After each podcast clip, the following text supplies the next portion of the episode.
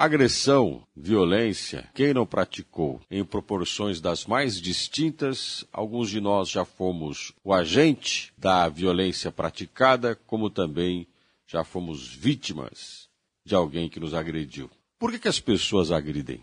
Há as mais diferentes intenções.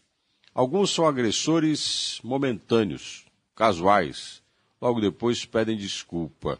Não é de seu perfil, de sua prática perderam a cabeça por um momento, fazem o que não estão habituados, se sentem coagidos, agridem. A preocupação maior são com os agressores constantes, costumeiros, excessivos e abusados. Aqueles agressores que não são só físicos, são agressores morais, constantes da humilhação diária, que nos violentam sem sequer respeitar a nossa mínima dignidade e respeito. Não nos consideram. Por sinal, é isso que os faz agredir. Não percebem que a gente existe. E se percebem, consideram que nós somos um mero detalhe numa vida em que ele se sente singular e protagonista.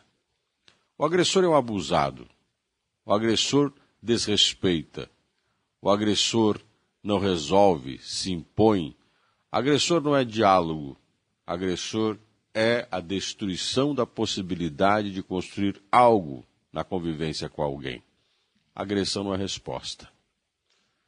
Todos consideram que a agressão, em alguns momentos, pode ser uma arma útil, mas efetivamente seus resultados em médio e longo prazo são inúteis.